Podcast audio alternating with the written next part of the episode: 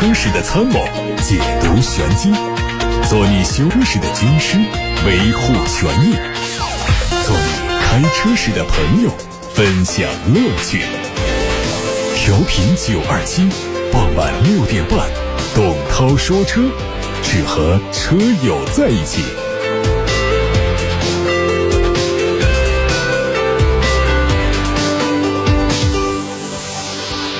各位晚上好，六点半到七点半，董涛说车直播的时间，欢迎各位参与。参与节目的互动方式是打热线八六八六六六六六，还有董涛说车的微信公众号可以图文留言。我们先看今天的汽车新闻。日前，梅赛德斯奔驰全新的纯电动 SUV EQA 在线上做了全球首发。新车基于全新的 GLA 打造，外观加入了 EQ 家族的设计元素，和燃油车做了很大的区分。它的续航里程四百二十多公里，后续还会推出续航超过五百公里的新车，会在二月四号率先在欧洲地区上市，同时也将在今年在北京奔驰国产上市。价格方面，参考 EQC GLCL 的差价，预计是基于 GLA 打造的 EQA 起售价在三十三万元左右。海外媒体曝光了一组宝马新款 M5 CS 车型的消息，计划在本月内正式亮相。同时，宝马还计划推出一款基于宝马 i4 打造的高性能纯电动车。宝马新款 M 五 CS 将用 4.4T V8 双涡轮增压发动机，匹配八速手自一体变速器，并且配备四驱系统。另外，宝马 M3、M4 两款也将在今年第二季度在美国市场开始销售。M4 的敞篷版和 M3 的旅行版也会同期推出。大众官方传出消息，二零二一款的大众途锐三款新车上市，售价区间从六十二万九千八到八十二万一千八，和二零二零款完全一致。另外，官方还提供了十一款车漆颜色和七种轮毂的款式供选择，轮毂的尺寸从十八寸到二十寸。主要的变化是升级了全新的品牌 logo，还有触控式的方向盘。配置方面，全系取消掉了不太主流的互联功能。只有锐上版减少了倒车车侧预警系统这项配置。动力方面继续是 2.0T 和 3.0T。海外媒体曝光了一组凯迪拉克全新凯雷德的实拍图，目前已经在一些海外国家推出。按照通用汽车此前发布的计划，新车将以纯进口的形式引进到中国，最快在今年年内上市开售。这车去年已经在第三届进博会上亮相过，前脸配备的是凯迪拉克家族经典的泪眼式日间行车灯，大灯、尾灯、中网、轮毂都做了黑化处理，运动气息很强。动力方面用的是 3.0T V6 或者是6.2升的 V8，匹配十速自动变速器，并且配备了四驱。有媒体报道说，东风日产未来将会推出四款重磅 SUV，包括全新奇骏、全新逍客，纯电动的一款产品。而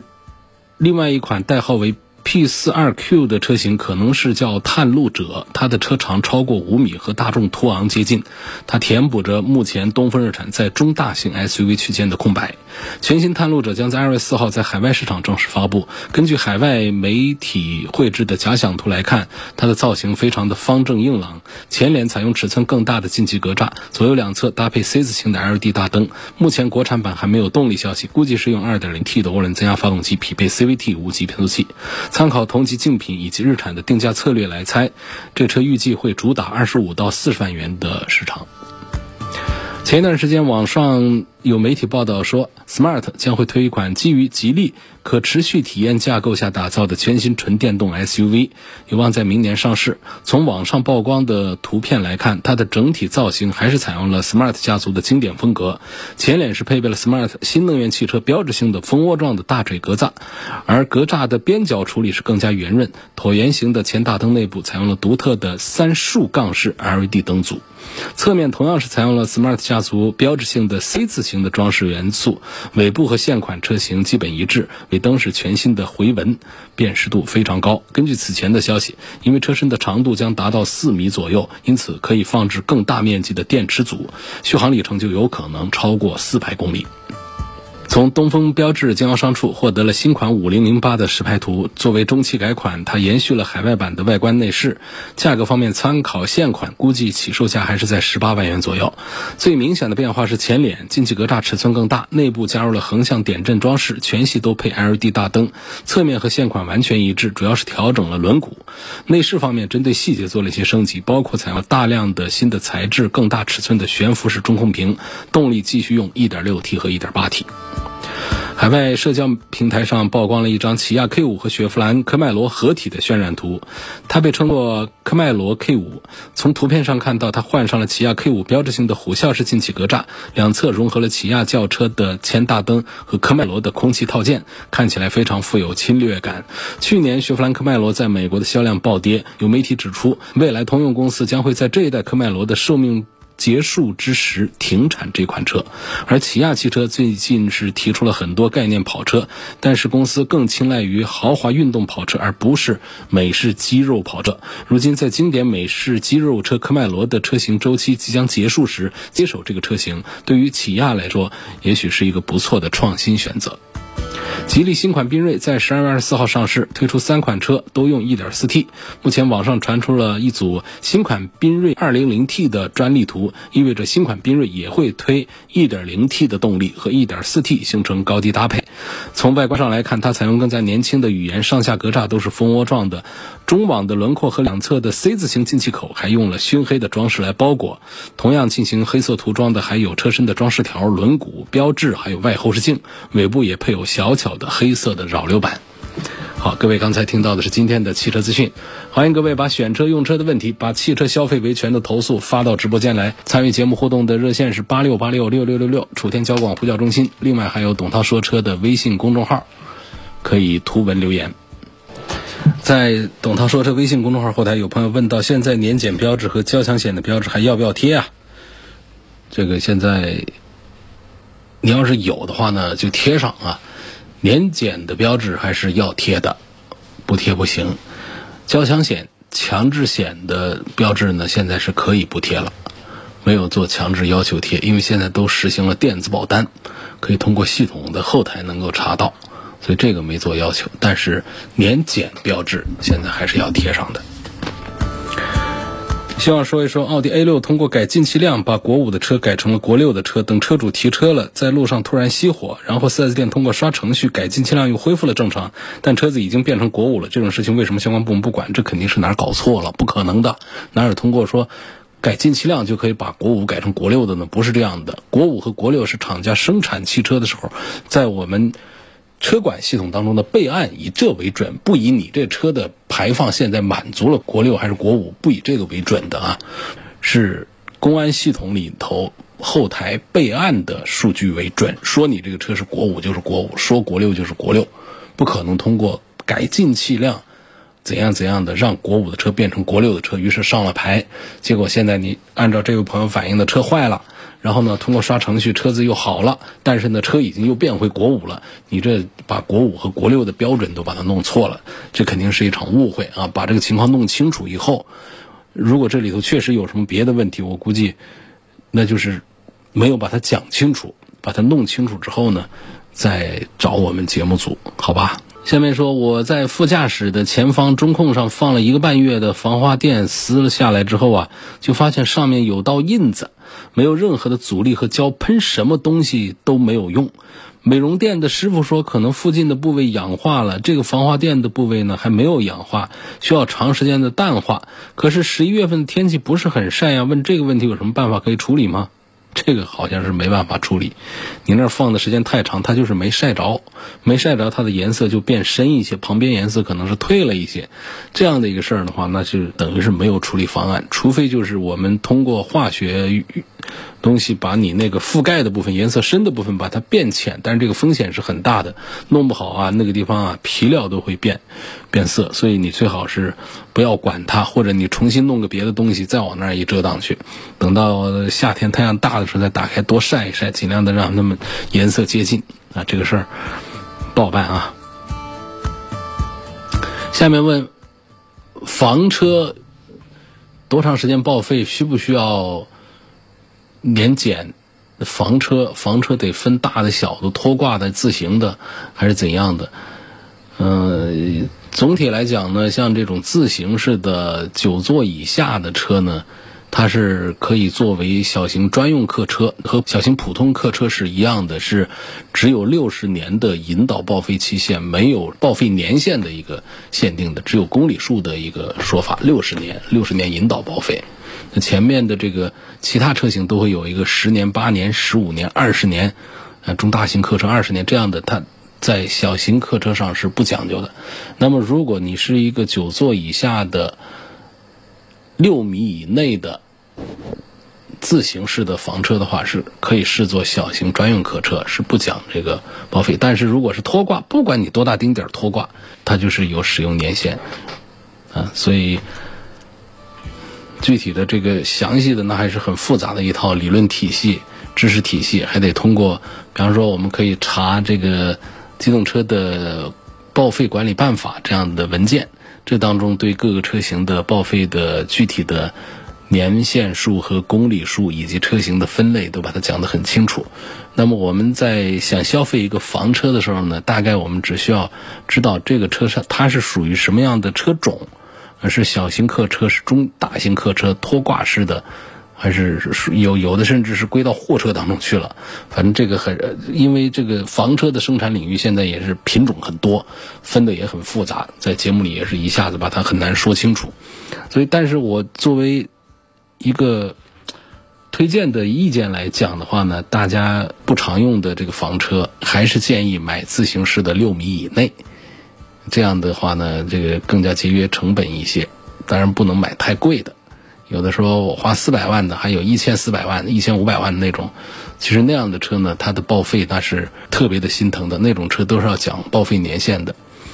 啊，还有那种拖挂式的，也是很容易过个几年，你还没跑上多少公里，没用上几次呢，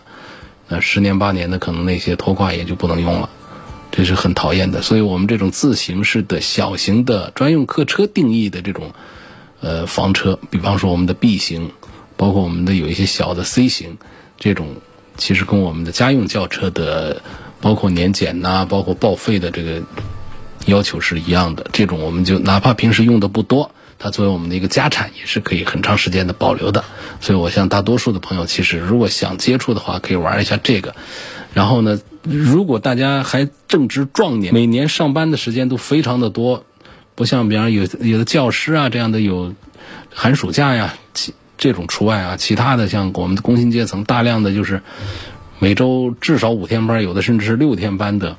就房车这东西呢，最好是别碰。你看着很喜欢，那是在抖音上、在网上刷一刷，看着玩可以。真买一台啊，玩个一趟两趟之后，你就后悔了，没时间玩它。车放在那儿就会坏。如果你买那些拖挂的，买那种大的又贵，而且还还很容易报废。那总共还是个新车，没跑几年呢，它结果这车都得报废了，那是非常心疼的。所以。如果我们是快退休，退休以后，或者说我们有寒暑假，或者说我们是自由职业者，或者说我们已经完全财富自由了，啊，有这个印钞机在那儿帮我们源源不断的提供财富，这时候我们有大把的这个自主的时间可以出去玩的话，那这样的情况下考虑买房车，所以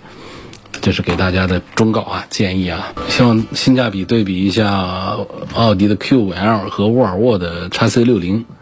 这个我还是赞成 Q5L 性价比要强于沃尔沃的 x C 六零，销量是一个方面，保值保有量各个方面，呃，产品的均衡度方面，我觉得都比沃尔沃的 x C 六零强一些。沃尔沃 x C 六零的优点呢也是很突出，但是它的综合水平跟这个 Q5 相比呢，产品力方面，我认为还是要弱一点的。下一个问题，他说，二零二零年十一月份买的东风本田的艾力绅，最近发现第三排座椅的头枕无法按需要调节高度，头枕的金属插杆上只有一个卡槽，问这是否构成了汽车质量的瑕疵？哎呦，这个估计好多人都没有注意这个问题。第三排的座椅，大家平时都不怎么上下摆弄它，这个头枕，我觉得这确实看起来像个瑕疵啊。因为这个头枕它不是个装饰件，它是一个安全部件，它决定着我们不同身高的人如果被追尾的时候，呃，有一个汽车的碰撞实验的一个项目叫做鞭打实验。实际上就指的是，如果我们被别人从后面追尾，那么我们的靠背，尤其是我们的头枕，能不能很好的对我们的颈部进行一个保护？因为不然的话呢，这样的一个惯性一甩呀，我们的头还在后面没动的，身体已经被座椅的靠背推到前面去了。这时候我们脖子会往后一扬，然后会发生严重的会有骨折，啊，后果还是比较严重的。那一年二零零是零三还是零四，我记得不准确啊。张惠妹到武汉来开演唱会，这一说啊，都是十几年，将近二十年的时间了。当时是楚天交通广播主办的张惠妹个人演唱会，张惠妹过来参加了演唱会。演唱会唱完歌之后呢，回到酒店去参加庆功宴的路上，坐着一辆别克 GL8，被别人从后面追了尾，还是怎么样？反正就是他那一下，就是因为坐的位置不对，或者说怎样的，就是颈部就受伤了。这是让我印象特别深刻的一个。后面追尾导致前车的车内成员的颈部受伤的一个例子，这是一个真实的例子，所以大家千万不要忽略了这个头枕，它的作用不是一个装饰件，你可以说它是一个舒适件，但是最重要的它是一个安全配件，所以这个安全配件它要根据人的身高。比例来调啊，不然的话它起不到保护的作用啊。你刚才这位朋友说到这个艾力绅的这个头枕，它只有两级可调，要么最高，要么最低，那肯定还是一个问题啊。胡先生在八六八六上问：奔驰的 GLA 两百一点三 T 的发动机，高功率的这款车动力够不够？平时用是否保值？奔驰的小型车的保值水平一般化。嗯，然后它的 1.3T 的高功率发动机呢，我觉得起码相当于过去我们认识当中的那些老的那种2.0的自然吸气是可以顶得上的。我觉得百分之八十以上的人，应该是对它的高功率的 1.3T 动力是觉得满意的。总之啊，这个 GLA 的这个小排量的发动机呢，性能是不错，但是呢，确实放到一台入门级的紧凑型的这个 SUV 上呢。这个车的动力是总体上是偏弱的水平，跟其他的竞品相比的话，但是呢，仍然是让我们百分之八十的人都会觉得这个动力是够用的。它的零百提速在十秒钟之内的。下面还有一个朋友也问到了速度方面的话题。这位网友的名字呢叫星期吉向南，他说：“对领克零三高功率版本的零百提速来说，是国产品牌燃油车里面最快的吗？质量控制有保证吗？它的八速手自一体变速箱是出自哪里？跟发动机匹配的好不好？调教的怎么样？首先，它的这个八速的是爱信的，然后发动机匹配还是不错，调教也是很完美的。质量控制呢，作为领克产品来讲呢，还是有保证的。”是对标豪华品牌的品控标准的，然后它的零百提速时间是不到六秒钟，在六秒钟之内是五秒多钟，这个成绩肯定是国产燃油车当中最快的。国产燃油车能够到七秒以内的都屈指可数，是非常的少的。印象当中快一点的，像这个现代的菲斯塔，啊，是属于快一点的，但是也都是在六秒多钟了。啊，像七秒多钟的是比较多见的，说这车子性能还不错呀，跑得还比较快呀，那得七秒钟开外的，像别克的这个高功率的君威啊等等，啊，应该是这样的。还有迈锐宝的 XL 的啊，这个 2.0T 的销量很小的那个部分，包括原来有斯柯达的速派跑的速度快的高功率的版本，也可以到七秒多钟去。但是这相对于五秒多钟的领克零三来说的话呢，还是要慢很多的。因此这句话成立啊。到目前为止，领克零三高功率版本确实是国产的燃油车当中跑得最快的一个。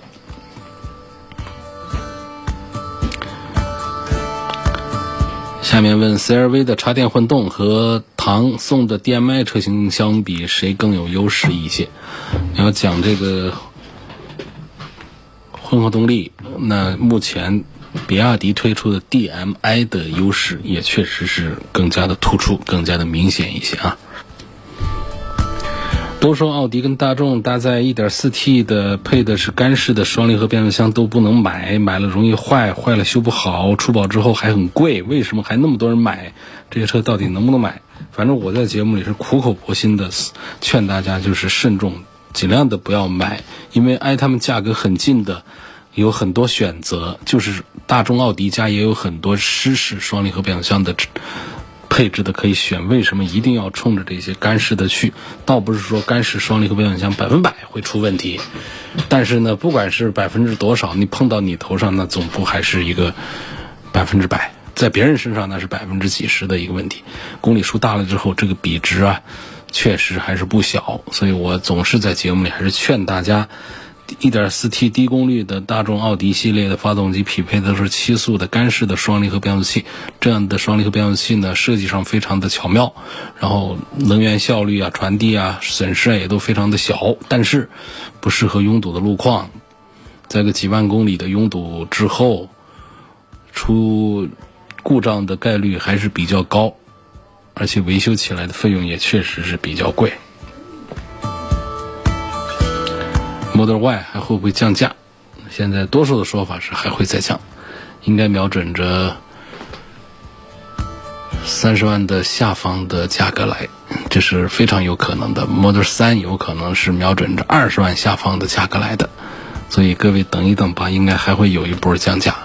但是到底等到什么时候啊？这个特斯拉确实也没个谱。前一段时间呢，它降价之后啊，确实是大家对特斯拉的评价分成两大派别。一派呢，非常的支持，觉得它为我们整个的新能源汽车的世界啊，打开了一扇门，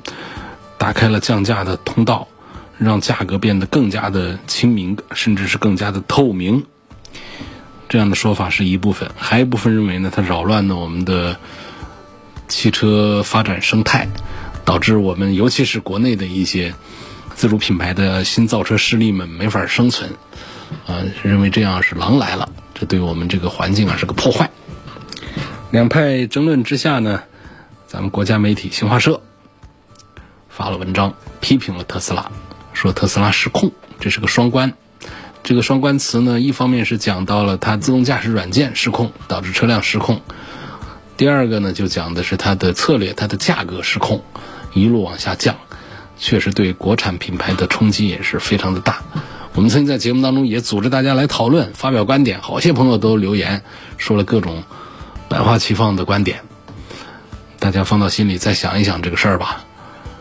到底他这样做好还是不好？可能一部分消费者说，我就图便宜买个车，这当然是好。但是我们要格局再高一点，想一想这个事儿到底是好还是不好呢？可能会出现另外的一个答案。但是呢，刚才这位朋友呢，其实是让我预测一下 Model Y 会不会降价。我目前还是投票给可能降价。下面有个问题是关于雪佛兰开拓者和别克昂科旗该怎么选？这是上汽通用合资公司生产的两台。中大型 SUV 车长都在五米左右，不到五米，但是接近五米，属于大个子。两车实际上三大件啊，尺寸呢各方面都是一样的，大量的零部件都是通用的，外观内饰做了一些区别，品牌不一样嘛。一个挂的是雪佛兰的 logo，便宜几万块钱；一个是别克的 logo。然后呢，昂科旗内饰方面豪华档次感上是要更加的强大一些，所以贵那几万块钱。如果我们追求性价比的话，就不太讲究车内的。豪华车内要朴素一点的话呢，实际上开拓者的性价比那是确实更好一点的。昨天我问了 A4 的 World，今天我想对比一下沃尔沃的 V60。你要讲这车开的好玩的话呢，沃尔沃的 V60 肯定是没有 A4 的四驱那么的有意思的。所以我们从喜欢开车的角度，还是赞成推荐 A4 的 Ord 要多过于沃尔沃的 V60。但是还有一句话要说的就是，沃尔沃造旅行车可是一把好手啊，代号 V 开头的都是它的旅行版，都是做的还是非常的经典的，但也只是样子上的一个经典而已啊。然后呃，A4 其实它 Allroad 它不是在仅仅卖一个。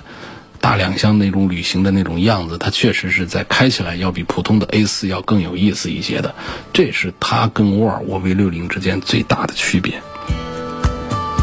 啊，下一个问题说，我已经试驾了沃尔沃的 x C 六零，还比较满意，但是家里刚生了二胎，朋友们都劝我买个大点的车，所以才考虑 S T 六和探险者。x C 六零它家用是否够用？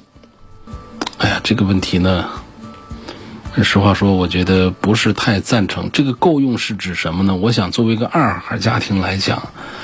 更重要的够用还是指的座位数够不够用，这一点是不是？